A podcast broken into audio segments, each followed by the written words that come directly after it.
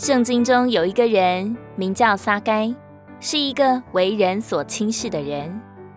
有一天，他听说耶稣要从他那里经过，想去看热闹。只因为人多，他的个子又矮小，怎么也挤不到人群前面。一生情急生智，就爬到一棵树上等着。不料，耶稣走过树下，竟然抬头往上一看，喊着他的名字说：“撒该，快下来！今天我必须住在你家里。”因为他知道众人的心，而撒该也因着急切想看见他，使自己和一家人都蒙了莫大的祝福。这不也是你我的经历吗？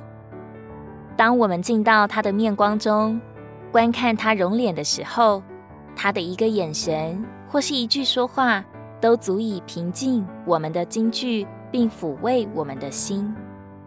我们若每日都花出一些时间与他相见，就没有什么人事物能搅动我们的心，也没有什么能牵绊我们向前去的脚步。可惜，我们常常就像经上所说的那个驼背的女人一样，腰弯的只能看见地，不能抬头望。或许世事的纠缠和生活的重压，已使我们满眼满心都是人和事，已是好久都不曾望见他的面了吧？亲爱的同伴，不管你的生活是否顺遂，都当记得要向高山举目，不仅为了你的难处能够解决，这更是我们蒙祝福唯一的路。